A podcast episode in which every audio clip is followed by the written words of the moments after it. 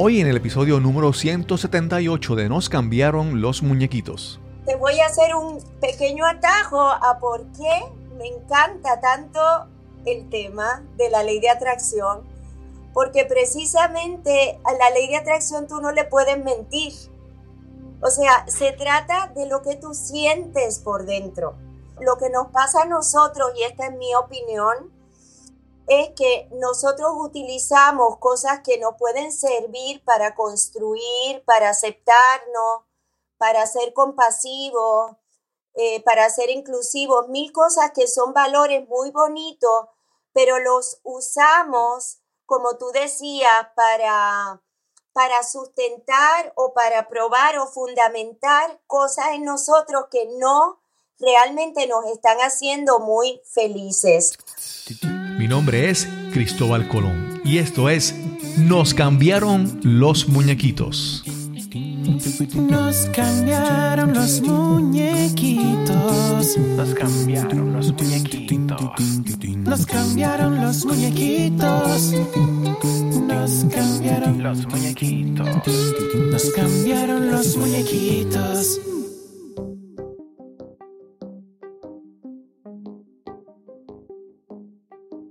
Gracias por acompañarnos en este episodio de Nos cambiaron los muñequitos, el podcast donde hablamos sobre cómo manejar el cambio, cómo adaptarnos y cómo reinventarnos. Este episodio que te presentamos hoy enfrentó varias dificultades. Uno de los múltiples apagones eléctricos que enfrentamos recientemente acá en Puerto Rico y varias complicaciones técnicas en el otro lado del Atlántico, en España, donde se encuentra nuestra invitada. Hola, mi nombre es María del Pilar de Fendini López, soy puertorriqueña y ahora estoy viviendo en Granada, España. Soy artesana puertorriqueña me encanta estudiar la ley de atracción, me encantan los niños y el yoga para niños. Hacer teatro también me encanta. Paloma de Fendini ya estuvo con nosotros en el episodio número 114 en mayo de 2020. Si no lo has escuchado, te invito a que lo busques para que conozcas su historia.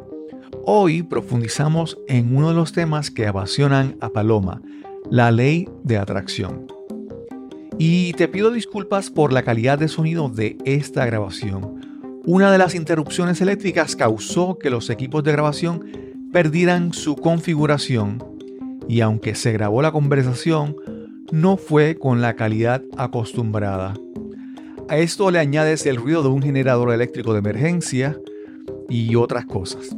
Pero de esto se trata este podcast, de adaptarnos, de buscar soluciones y seguir adelante a pesar de las adversidades. Ese es el episodio número 178 y conversamos con Paloma de Fendini.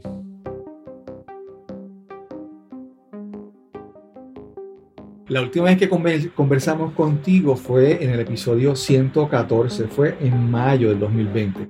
Estábamos, tuvimos esa conversación en medio del inicio de la pandemia con toda la incertidumbre y eso. Pero en aquel entonces tú estabas viviendo en México. ¿Es cierto? ¿En qué parte de México estabas viviendo entonces? Estaba viviendo en San Miguel de Allende en el estado de Guanajuato. Sí, y ahora estás en España. ¿Por qué se da ese, ese cambio, ese movimiento? Pues fíjate, Cristóbal, em, yo soy hija de una madrileña. Entonces, a pesar de que ella falleció cuando yo era muy pequeñita, pues tuve la, la oportunidad de acercarme a la embajada y de que me dieran mi nacionalidad. Y pues eso es lo que hago aquí. Eh, mis hijas están más grandes, se fueron a estudiar y pues yo me encuentro entrando en este nuevo momento de mi vida donde no tengo que cuidarlas a ellas, ni tengo que estar exactamente cuidando a nadie. Y por eso me he venido para acá como para abrirme camino, tener experiencia. Sí, sí, pero Paloma, me explicaste las circunstancias que te permitieron, pero ¿qué en ti qué, deseo, qué afán, qué, sueño, qué meta te motivó a, moverte a, España? Porque una cosa es que ahora puedes, pero ¿por qué querías? ¿Qué me atrajo acá? Pues mira, yo creo que una curiosidad que tiene que ver un poco con la sangre, porque como a lo mejor tiene que ver con eso, eh, tengo mucha curiosidad por estar acá, por conocer y por, por encontrarme con raíces mías, con cosas de mi sangre, de mi alma. Eh, yo creo que para eso es que estoy aquí, entre otras cosas. Ok.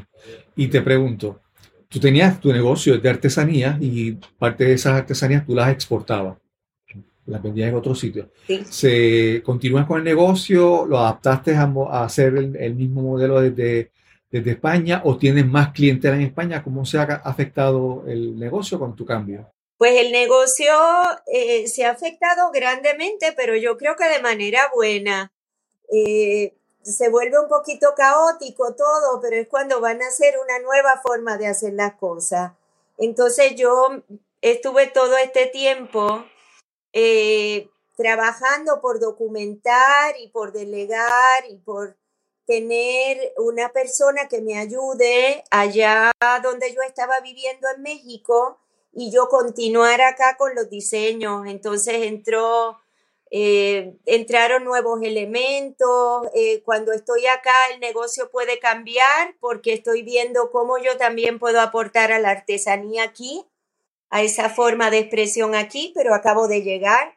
Entonces ya se va, se va influenciando el negocio por lo que está pasando, porque yo he tenido que delegar, no he tenido, pero he querido he querido delegar. Se vuelve un negocio bien bonito en términos familiar, porque mis hijas están en Puerto Rico estudiando y ellas están trabajando en diseño, entregándome piezas que se envían para allá, nos ponemos de acuerdo y hacemos juntas en línea, aprovechando todos estos regalos que tenemos ahora para poder mantenernos unidos y sacar proyectos.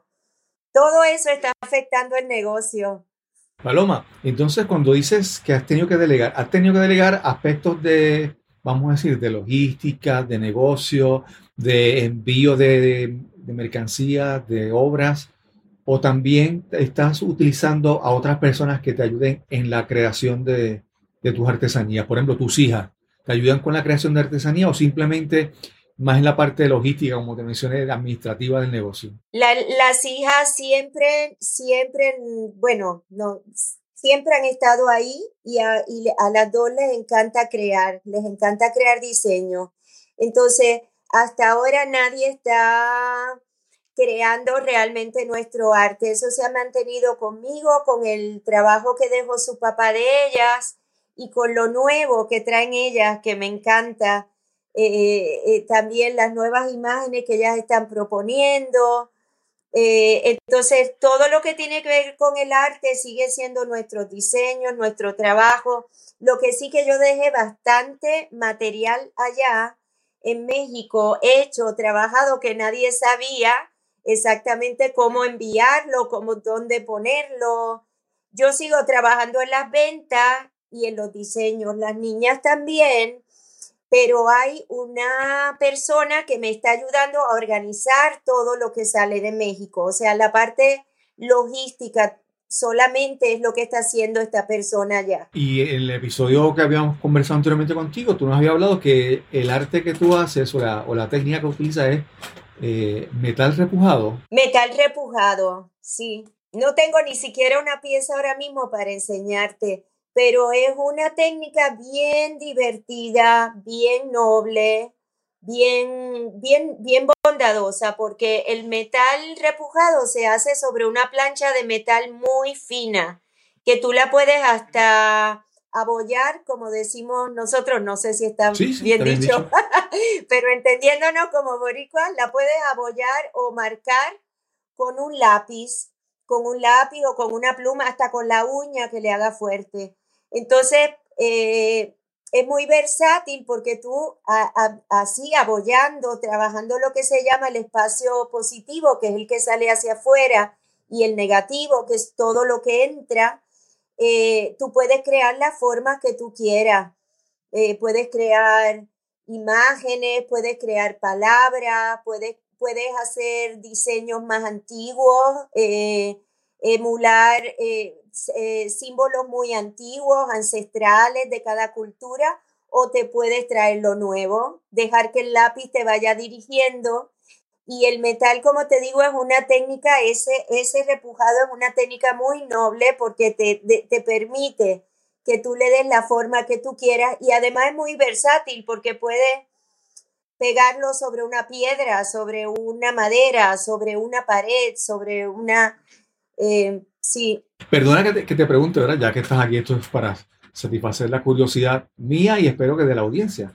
Cuando hablas de que el metal que se utiliza es muy, se puede moldear, se puede abollar fácilmente, luego de que haces la obra, ¿qué le pones para prevenir que no se deshaga al tacto o por un golpe o algo? ¿Se le, ¿Hay algo que le da, que ocupa esos espacios por dentro para darle más fortaleza? ¿Cómo, ¿Qué se utiliza? Sí, se utilizan diferentes cosas, se utiliza desde, desde lo que llaman el resanador, bueno, la, la cosita que le ponemos a las paredes para cuando, cuando queremos rellenar un hoyito en la pared le puedes poner eso, le puedes poner em, fibra de cristal, si lo quieres hacer algo muy, muy fuerte, lo puedes rellenar con fibra de cristal, ya ahí no hay quien le entre. Este, le puedes poner básicamente lo que quieras. También en la antigüedad se usaba mucho y para los trabajos de arte el, la cera la, eh, derrites la cera y lo rellenas de cera. Paloma, en la entrevista anterior, en la conversación anterior, hablamos, sobre varias cosas, ¿verdad? Porque tú tienes varias cosas que te apasionan, el, el arte, el teatro. También hablamos sobre yoga y hablamos sobre la ley de atracción. Y, cuando hablamos de ley de atracción, tú puedes considerar que este movimiento profesional eh, que ocurre en tu vida ahora ocurre por la ley de atracción, ¿verdad? ¿Cómo, cómo, cómo vamos a decir, a, la manera más profunda, cómo se hace movimiento en ti? ¿Cómo empezaste a querer hacer, mudarte a España?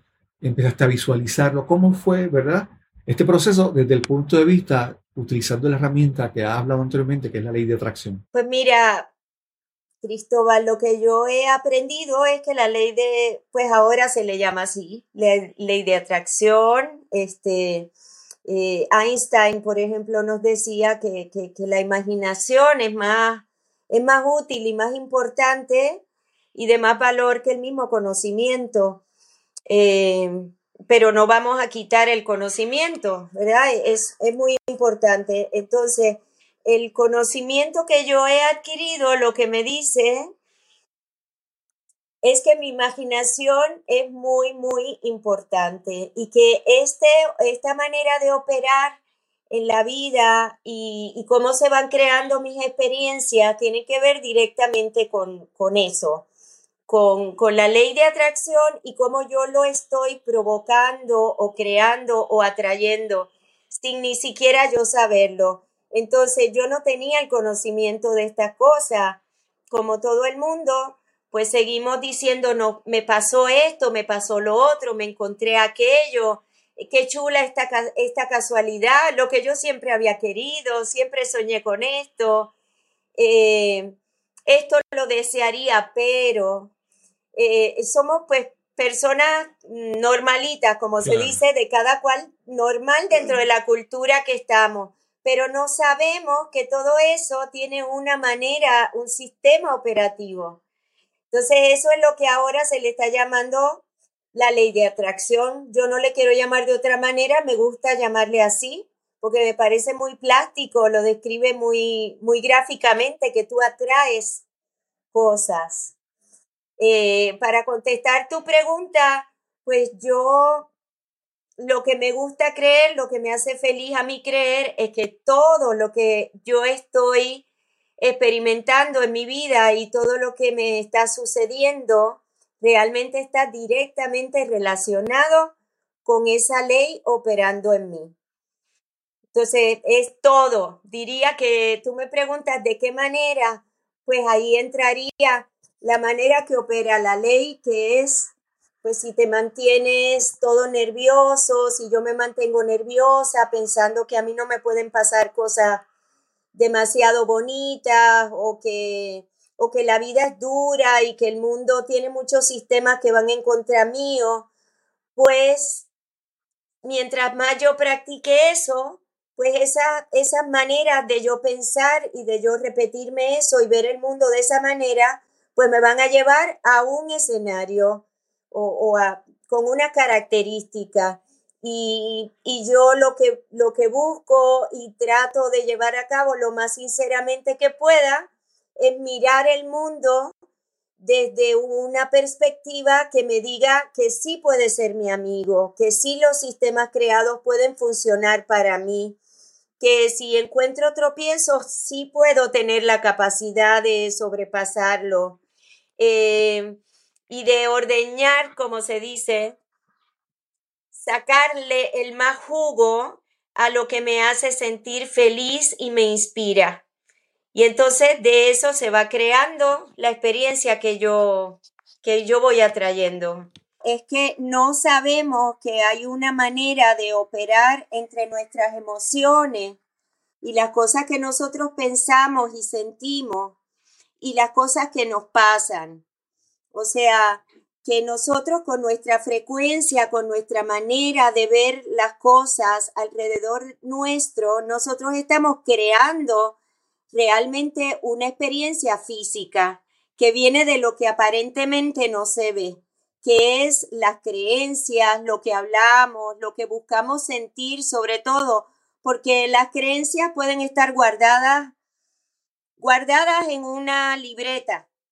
Eh, y las cosas que decimos, pues pueden ser palabras también, pero lo más importante, la palanca poderosa, es lo que nosotros sentimos.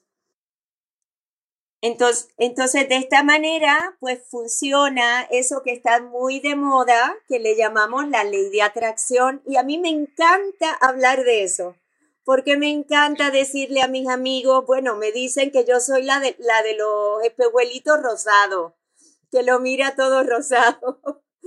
Pero, pero ya luego nos sentamos a conversar y estamos de acuerdo de que de alguna manera sí funciona. Y a mí me encanta hablarlo porque me parece que no es una religión, que no tiene que ir peleado con ninguna religión, ni con, ni con el cristianismo, ni con la, los valores que tenemos. Es un conocimiento, es un conocimiento que no, eh, realmente no lo he encontrado en los ocho años que, lo, que, he estado enamorada de, de, de, esta, de, estudiar esto, no he encontrado en ningún punto en el que se esté peleado con ninguna religión, con los valores más importantes. Al contrario, nos aporta. No viene a limitarnos, viene a aportarnos. Te iba a preguntar, con esto de la ley de atracción, vamos, hay, yo creo que hay como dos extremos, ¿verdad? Están las personas que dicen que no, que eso, que eso no existe, que eso es, ¿verdad? Eh, que ni siquiera le dan importancia, ni siquiera la, evalúan porque son completamente escépticos o incrédulos. Y está en el otro extremo las personas que de repente que piensan que esa es la única herramienta que pueden utilizar, ¿verdad? Y, y, y me parece que la forma correcta es de, pues, de alguna manera en el punto medio, ¿verdad? no es que sea un escéptico, o sea, un incrédulo, pero tampoco que pienses que la ley de atracción es la única herramienta con la que le vas a utilizar, porque hay, hay muchas leyes universales, o hay varias leyes universales y todas esas leyes, no hay una superior a la otra. La forma en que todas interactúan, pues es que entonces funciona. Pero si le prestas atención solamente a una y esa es la más importante, pues yo creo que no vas a ser efectivo. Como tú creas un, un equilibrio, un balance entre creer, pero a la misma vez eh, poner en práctica, experimentar, seguir de manera pragmática y no, y no descargar, descargar todo en, en la ley de atracción, porque si tú todo lo deseas, pero si no actúas, nunca vas a alcanzar nada. Entonces, ¿cómo buscamos ese equilibrio? entre ser pragmáticos y ser a la misma vez eh, creyentes. Mira, eso es una, una pregunta bien interesante. Y primero yo comentaría que algunas de las personas que, que han escuchado esto de la ley de atracción piensan que está un poco peleado con el tener acción en la vida de nosotros. Yo no estoy proponiendo eso porque eso sería, por ejemplo, en la historia mía de mi persona con mi nombre y mi cuerpo, pues sería morirme si yo no voy a tener ninguna acción. De hecho, aunque yo no quiera tener acciones, yo estoy respirando constantemente y hay todo un sistema operativo dentro de mí manteniéndome viva. O sea, en, esta dimensión estamos en actividad. Esto se mueve, como decía Galileo, ¿verdad? Este, esto se mueve y nosotros con esto. Lo que yo estoy proponiendo es que consideremos de dónde vienen nuestras acciones. Hay algo bien bonito que, que yo escuché y es que probablemente la palabra inspiración viene de estar en el, en el espíritu tiene que, suena como algo que el espíritu está activo. Y si hay algo en, el, en lo que todos podemos estar de acuerdo es que cuando estamos inspirados, cada cual llega ahí a su manera, eh, con los elementos que, eh, únicos de cada cual. Pero cuando estamos inspirados, eh, nuestra salud va mejor, nuestros proyectos se sienten, nos los podemos disfrutar mejor y muchas veces los resultados pues nos dan más inspiración. Hay otras veces que no, que los resultados no nos dan inspiración. Ahí es cuando se pone la cosa eh, ya no tan ya no tan llanita, tiene ya texturas, ¿no? Cuando los resultados no son exactamente lo que nosotros queremos, nosotros a veces nos vamos al departamento de la acción y tratamos de mover todo con nuestras acciones físicas, intelectuales, cibernéticas, bueno, mencionemos las de este mundo que no tienen que ver con el espíritu, tanto esta cosa transparente que se siente cuando uno está inspirado. Entonces, ¿qué sucede, Cristóbal? Que terminamos, como quien dice, pasándole la aspiradora a una alfombra sin haberla conectado a la electricidad. Entonces, ¿qué sucede? Pues que le das rayazos a la alfombra, le mueves los pelitos de aquí para allá, pero realmente tu acción no está siendo efectiva. ¿Ves? Entonces, eso es lo que yo propongo. Lo que yo propongo es que nosotros, lo número uno para nosotros sea sentirnos lo mejor posible y que tratemos de ser nuestros amigos y de contarnos las versiones de la historia que nos ayuden a hacernos sentir inspirados, a continuar inspirados, que no dependamos tanto de que los numeritos y el, el, el producto final sea exactamente con ese control obsesivo que nos da que nosotros deseamos. En esto no me refiero al presupuesto, no vas a hacer una locura con tu presupuesto. Los números tienen que guardar un orden, pero cuando algo en un proyecto no sale como nosotros esperamos, podemos contarnos la historia de decir, ah, pues mira, esto no funcionó, ¿de qué otra, a dónde yo que realmente querré ir? cómo reviso mis intenciones, cómo reviso a dónde quiero ir, qué es lo que deseo realmente en mí y no eh, volvernos obsesionados, ¿no? Y perder lo más importante que tenemos, que es de dónde sale todo, que es cómo nosotros nos sentimos. Esa es la propuesta de la ley de atracción. Que estés pendiente a tus emociones, a cómo tú Algo que yo pues, una, una de, las, de las reglas, ¿verdad? O de las cosas que yo he descubierto en mi vida y que utilizo, incluso que recurro frecuentemente, es que yo pienso que muchas veces hay que ser cuidadoso porque muchas veces uno puede utilizar las creencias, nuestras creencias, para justificar nuestros defectos.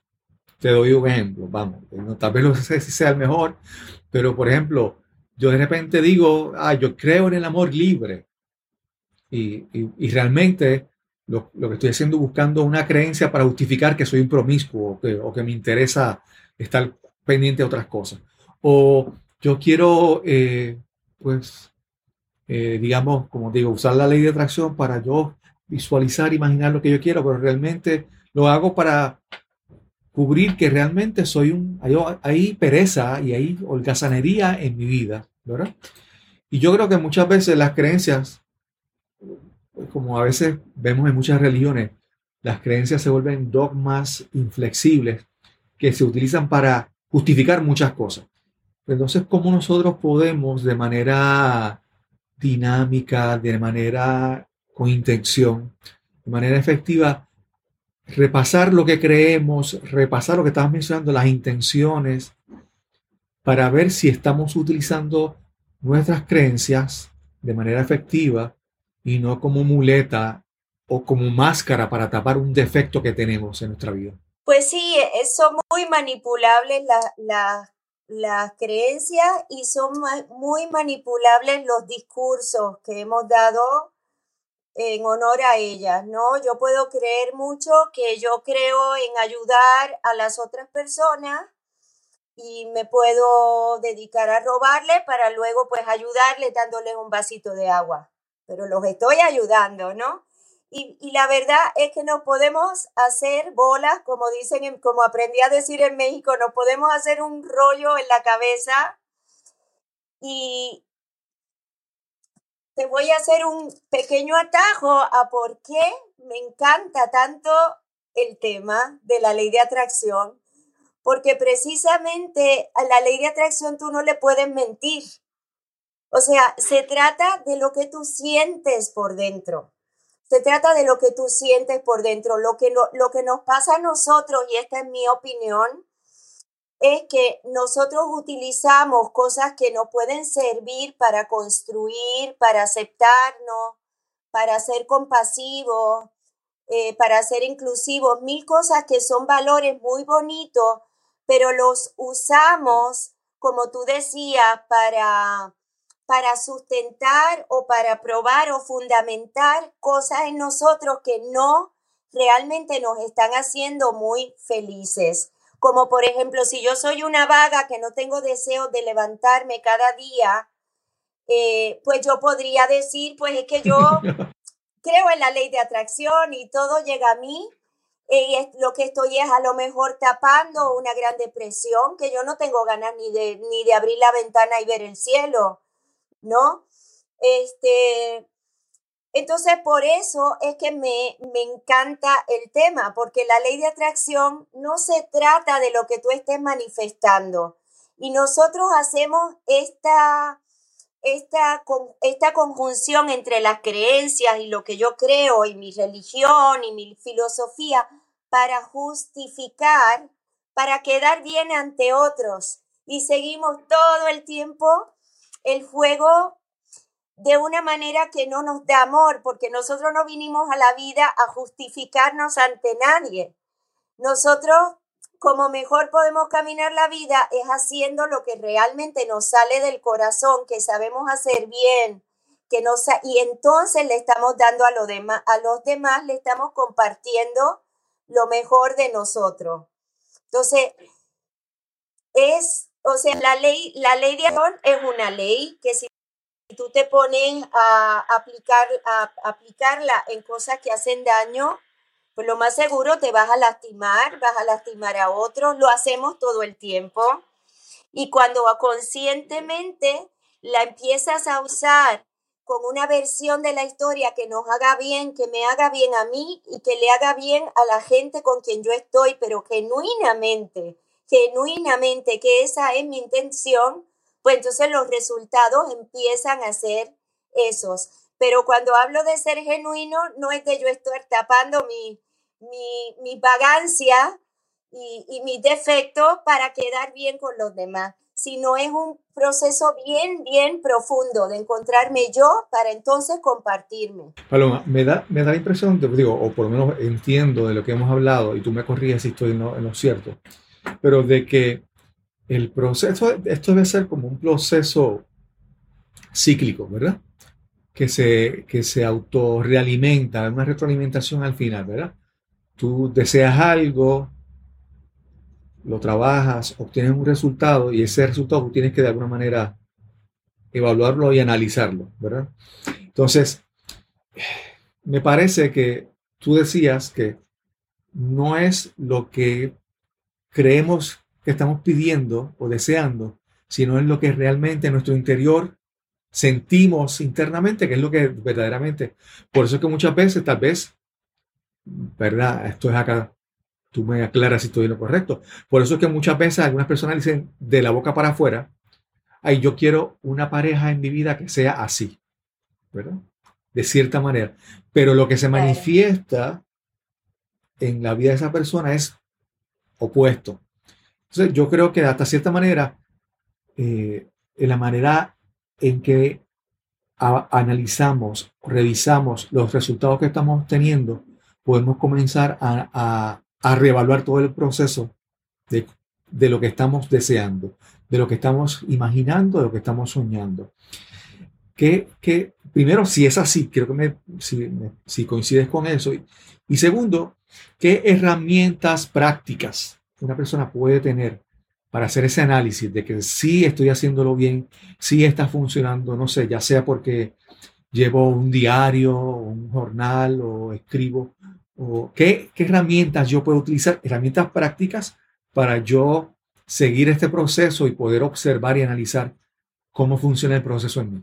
Pues mira, Cristóbal, número uno, y se queda siempre en el número uno, es lo más importante es que, que se siente uno bien.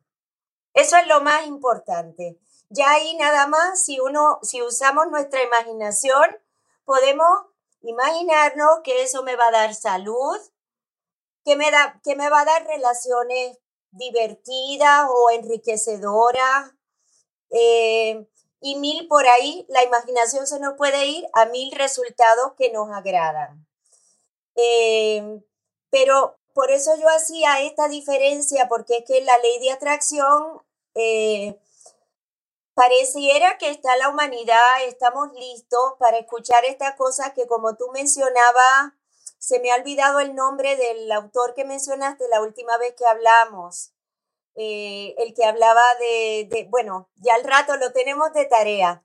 Son, son, son libros antiquísimos estuvo Jesús, estuvo, hay miles de libros sagrados.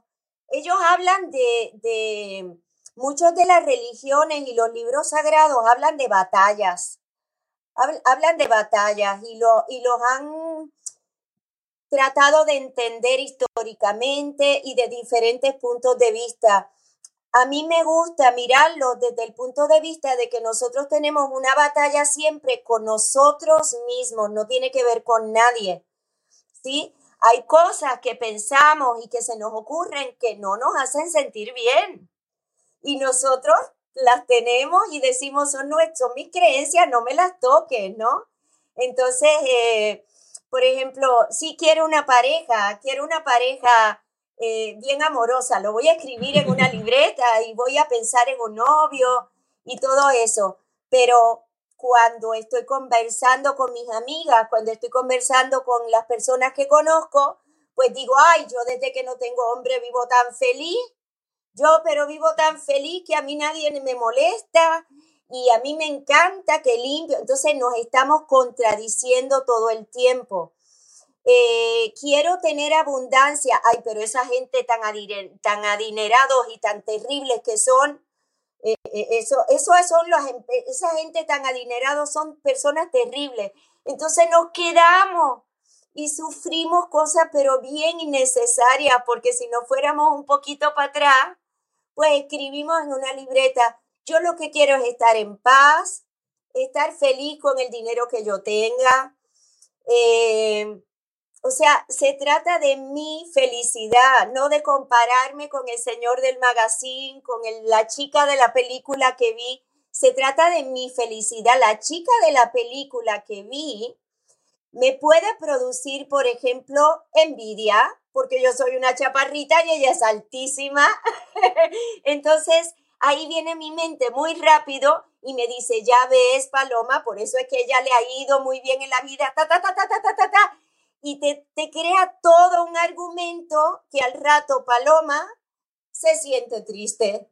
Yo, pues, ¿cómo no me voy a sentir triste si me estoy tirando un discurso que dice que las demás oportunidades son para otras personas y no para mí? O sea, por supuesto, me voy a sentir desempoderada, me voy a sentir triste y pues por más que yo sueñe con un carro Porsche y me siente a hacer así, a practicar cómo tiro los cambios y llene mi casa de revistas, es que, es que no va una cosa con la otra. No podemos soñar con algo que no tenemos y llegar ahí. Tenemos que tenerlo primero, tenerlo en nuestro corazón y saber por qué lo tenemos, saber que nos hace sentir bien. A ver, mi dinero me hace sentir bien. Mi dinero me lo disfruto, me gusta la persona que soy con el dinero que tengo ahora mismo. Me voy a fijar en la gente que tiene mucho dinero y que son personas que me gustan, porque si quiero fijar, fijarme en la gente terrible, que es muy adinerada, pues también los voy a encontrar. Pero está de mí yo ir reuniendo en este collage que voy encontrando en mi camino los elementos que yo admiro. Entonces voy empezando a convertir la envidia en admiración. Esa chica es muy alta y es muy buena actriz. Mira qué piernas tan largas tiene pero mira qué preciosa esta cosa que yo, estas piernas cortitas que yo tengo, las admiro, me han llevado a caminar toda la vida, me, me ayudan a bailar, me hacen feliz y qué bonita las de ella, eh, qué bonito el dinero de ese señor. En vez de envidiarlo, lo voy a admirar. Y así yo voy de manera práctica moldeando, porque solamente yo lo sé, nuestras emociones y nuestras creencias, podemos hablar y hablar y hablar y hablar y hablar, pero solamente nosotros sabemos lo que nos da acidez o, o, lo que nos hace sentir como maripositas. Pero cuando nosotros miramos en una revista a una persona bien feliz, con una casa que nosotros desearíamos, con un coche, con qué sé yo, bonito, cosas que nosotros desearíamos, y nosotros deseamos, ah, claro, porque se lo sacó en una, eso es porque, y lo más seguro tiene empleados y los explota, ay, esa gente adinerada, pues entonces me estoy provocando una depresión yo, porque entonces, ¿para qué quiero, para qué quiero dinero? ¿Qué, ¿Qué psicosis es esa que trabajo para luego, o sea, lo tenemos relacionado, las relaciones con, con el que alguien me va a poseer, con el que ya mi vida no va a ser tan fácil, el dinero con que la sensibilidad se me va a ir y me voy a volver una persona calculadora, hasta mala.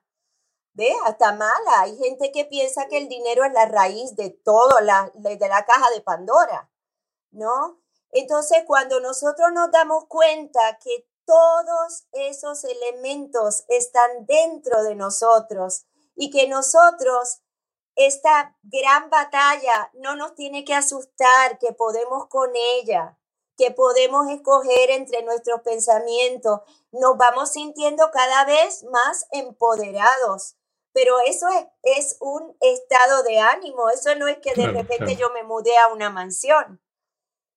¿Ve? Cuando me mude a la mansión, también será muy bonito que yo pueda tomarme una foto con mi mansión y sentirme buena persona y no tener que esconder mis millones porque la gente piense que soy mala. ¿Ve? Es, es, ir caminando pero con sinceridad. Eh, Paloma, perdona que este, eh, vuelva a insistir en esta línea de, pensamiento, ¿verdad?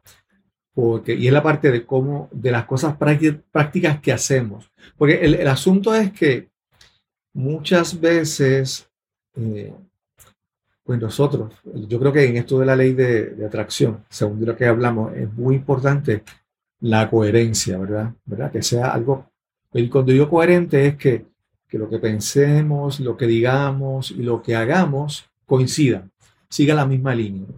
Porque sabemos muchas veces que tenemos un pensamiento, pero lo que, las palabras que nos salen es otra, ¿verdad? O muchas veces creemos que nos estamos comportando de cierta manera o que nos vemos de cierta manera, pero el lenguaje corporal refleja a otro, ¿verdad? Entonces, en, en, este, en esa búsqueda de coherencia, ¿verdad? De, de estar claros de que nuestras intenciones, nuestros pensamientos, nuestras palabras, nuestros actos estén coincidiendo y en armonía. ¿Qué, qué herramientas utilizo? Te mencioné, por ejemplo, tal vez la parte de escribir un diario, pero cuando hablamos, lo último que me mencionaste, de, de, de las cosas que tú dices y lo que tú haces, y muchas veces no nos damos cuenta, podemos utilizar una herramienta como, como un coach o una persona que nos acompañe en el proceso y pueda ser testigo o espejo de lo que estamos pasando para que nosotros nos demos cuenta, porque muchas veces ni nos damos cuenta. Yo recuerdo hace un tiempo que yo llegué a un sitio y a una tienda y me encontró esta amiga de mucho tiempo y ella me dice, oye, estás bien porque te ves como que muy, como agobiado. Y en ese momento yo dije, wow, esta, esta relación que tengo ahora en mi vida me afecta tanto que mi cuerpo lo refleja. Tal vez yo pienso que no. Entonces, nuevamente, ¿qué herramientas utilizo? Ya sea, no sé, meditación, relajación, escribir eh, o, o, utilizar a alguien que te acompañe en el proceso, ya sea un coach, ya sea un mentor o algo, que te permita ver que haya esa concordancia, esa armonía, esa coherencia entre lo que sientes, piensas, dices y haces. Sí, mira, eh, eh, me encanta esa pregunta, eh, Cristóbal. Me gusta mucho esa pregunta porque estuve yo en una posición así. nosotros empezamos a, a crecer en la vida y la vida está, el mundo, la sociedad está llena de recursos. Siempre hay un consejero en la escuela que le dan ese trabajo para que te dé consejo. Ahí tienes maestros, idealmente tienes unos padres que te van acompañando, familiares, y ya luego se, pusieron de moda los psicólogos, la psicoterapia, íbamos todos a psicoterapia, porque ya empezábamos como a abrirnos un poquito a decir, a ver, tengo problemas con mi pareja, pues esta persona ha estudiado muchas maneras de abordarlos y nos va a ayudar. Eh, y ahora se está usando mucho esto que me dices del coach. A mí me gusta, a mí me encanta compartir, eh, sobre todo a mí me encanta que tú me hayas llamado desde Puerto Rico aquella vez que yo publiqué aquello con tantas ganas de compartir que nuestra actitud era muy importante en ese momento. Eh, y a mí me encanta compartir esto con gente de Puerto Rico y yo lo deseé, yo lo deseé mucho. Yo creo que de esa manera se fueron dando estos, elementos para que nos conociéramos y saliera así. Y hay un recurso que para mí es el número uno, que, porque yo, yo conocí a Muñeca Heigel, tomé cursos con ella, me leí Metafísica 4 en 1, este, diferentes cosas que ya me iban hablando de contra.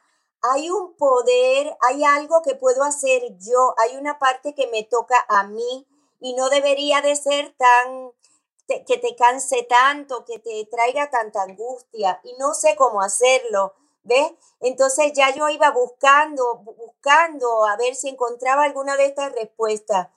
Y yo considero que dentro de mis consejos, lo, la meditación es bien importante, pero meditación no tiene que ver con ponerse un turbante ni con hacerlo de ninguna manera este, en específico, no tiene que ver con eso. Tiene que ver como cada cual, bueno, hay un ejercicio que yo recomiendo y si tú quieres yo lo voy a compartir aquí. Para mí es valiosísimo porque si uno empieza a hacer este ejercicio, algo sucede que la mente empieza a cooperar más contigo en tu en tu, en tu vida diaria. Y es un ejercicio que se trata de decir, ok, voy a cerrar los ojos por cinco minutos y voy a acordarme, no me lo voy a inventar, voy a acordarme de un momento cuando yo era una, un niño muy pequeño, idealmente de menos de siete años, ocho por ahí, y voy a dedicarme a jugar. Voy a recordar ese momento que yo estaba jugando. Si hay adultos, los voy a sacar de mi memoria.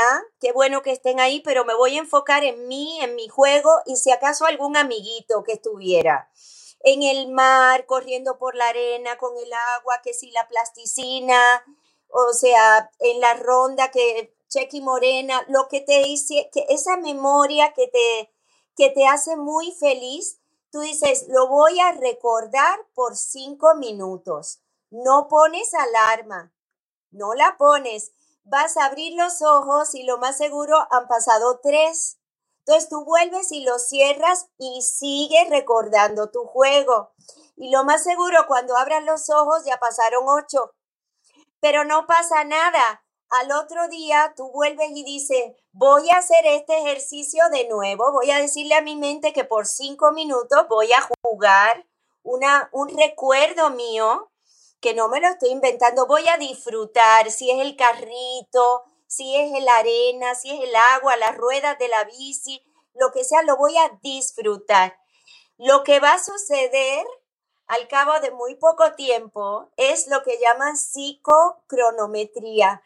Bien pronto vas a hacer tu ejercicio y vas a abrir los ojos y cuando miras tu teléfono han pasado exactamente cinco minutos. Entonces, ese ejercicio yo se lo quisiera proponer con mucho amor a la gente. Yo se, te lo quisiera proponer a ti, o sea, te tomas cinco minutos al día y que nada más me cuenten si empiezan a sentir unos cambios en ellos. O sea, en mi caso, en mi caso, este, yo veía los colores del cielo diferentes. Si había un, un carro que me llamaba la atención o una flor, yo me volteaba la vista y le prestaba atención este, me venían recuerdos agradables. Y ese ejercicio empieza a despejar nuestra mente para que nosotros podamos ir aprendiendo cómo manejar nuestra frecuencia. Porque si no, la mente, la mente, Cristóbal, es tan y tan y tan poderosa que está todo el mundo buscando cómo sanarse, cómo alinearse, cómo conectar, que si la hipnosis, que si y yo lo respeto todo, pero la mente es poderosísima, tú vas a que te pongan unos magnetos y sí, te arreglan los riñones, pero si tú no trabajas con tu mente, en un corto tiempo tu mente te va a volver a traer porque es poderosísima. Eh, entonces, este ejercicio yo lo recomiendo un montón, un montón. Y si se te olvida un día, pues vuelves y empiezas, empiezas a hacerlo y, empieza la mente a permitirnos a nosotros contarnos una historia, yo no sé si es mejor o es peor, pero por lo menos es una historia genuina, una historia que ya va saliendo de nosotros, no de lo que nos han dicho, que funciona, que nos pasa. ¿Ves? Ese ejercicio yo lo recomendaría mucho. Te pregunto, este, este ejercicio que mencionaste o algún otro, tú, eh, como te digo, lo usas, lo promueves en las redes sociales, tienes eh, grupos donde tú compartes información, ejercicios, porque por ejemplo, esto que me mencionaste del ejercicio donde uno busca alcanzar esa psicocronometría, ¿verdad? Eh, recordando los juegos de niños. Eh, hay muchos, muchos sitios en las redes sociales o en, el internet de personas que utilizan y hacen, y hacen retos, ¿verdad? Hacen retos para compartir eh, estas prácticas por un tiempo prolongado. ¿Utilizan las redes sociales para eso, para promover eso, o es como, como, como tú lo compartes con otras personas? Mira, eh, Cristóbal, a mí me apasiona compartir esto con otras personas, pero yo no lo tengo como, como mi objetivo de, de trabajo. O sea, yo me sigo expandiendo mi trabajo de artesanía, este, en algún momento podría dar algún taller o podría compartir con alguien, podría, he hecho coaching, pero no lo promuevo. He hecho coaching de esta misma manera, pero ni siquiera me gusta mucho llamarle coaching porque la persona se está llevando a ella misma. Yo a mí lo que me, eh, lo que me gusta mucho ser es motivadora. O sea, pero motivadora de algo es que está lleno el mundo últimamente de que todos queremos cambiar y hacernos las mejores personas y tener la mejor experiencia. Pero yo, en mi, eh, lo que yo propongo es que no intentemos cambiar tantas cosas de nosotros para entonces querernos y empezar a pasarlo bien. Porque, por ejemplo, si nos dejamos llevar por la ley de atracción, yo te podría decir que detrás de mucho trabajo bien fuerte, lo que hay es más trabajo bien fuerte, porque la ley de atracción así funciona. Tenemos que buscar nuestra, nuestro momento de vacaciones cada día, nuestro momento de jugar, como por eso propongo ese ejercicio cada día, para que entonces pasar la escoba o contestar los, o contestar los correos o llegar a tiempo a donde queremos ir, porque nadie nos está obligando, empiece a ser un gozo, que ya dejemos de estar viviendo la vida como si nos estuvieran mirando el mundo completo para hacernos check marks. Mira, se levantó, mira, hizo esto, ahora se graduó de no sé qué, ahora terminó, ta, ta, ta, que no estoy diciendo que esté mal. Yo hago mi yoga y, como bastante sano, eh, pero es que de eso no puede depender mi felicidad es que yo tengo que ser capaz de decir, no me da la gana de hacer yoga por el próximo mes y como quiera quererme. Es que la persona que, que su vida se compone de hacer la cama y de que la sala sea una fotografía y la casa y el coche y todos piensen como una fotografía de ellos, no están teniendo vida. Es que no están teniendo vida porque están viviendo como para una fotografía de afuera, como el show de Truman. El show de Truman, que muchas veces vivimos como en aquella película, ¿sabes? Porque nosotros mismos eh, no, no fuimos aprendidos, o sea, lo sabíamos. Cuando llegamos de niños, lo sabíamos totalmente, que el gozo, el estar presente, en, ya fuera que estuviéramos jugando con un niño o metidos en el agua, esa presencia de nosotros, nosotros la defendíamos. Cuando algo no se sentía bien, llorábamos y hacíamos pataleta porque sabíamos que nuestro gozo, nuestra paz y nuestro gozo era importante, pero ya luego vamos creciendo y hay mil cosas por delante. Entonces, según la historia que nos hemos contado, nuestro gozo depende de una lista tan grande de cosas que no se sabe ni cuándo vamos a terminar mereciendo algo, ¿no? Entonces tenemos que empezar a hacerlo al revés.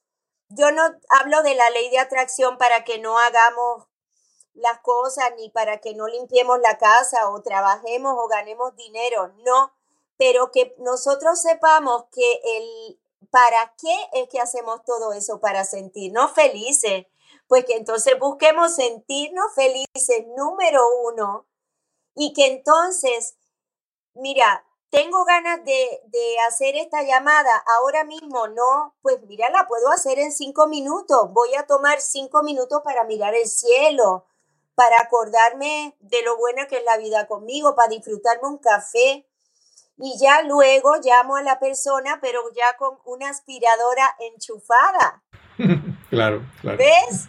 ya con una aspira, ya que sea una, una acción efectiva para mí, que me sirva a mí. ¿Ves? Y no, no siempre podemos hacer eso.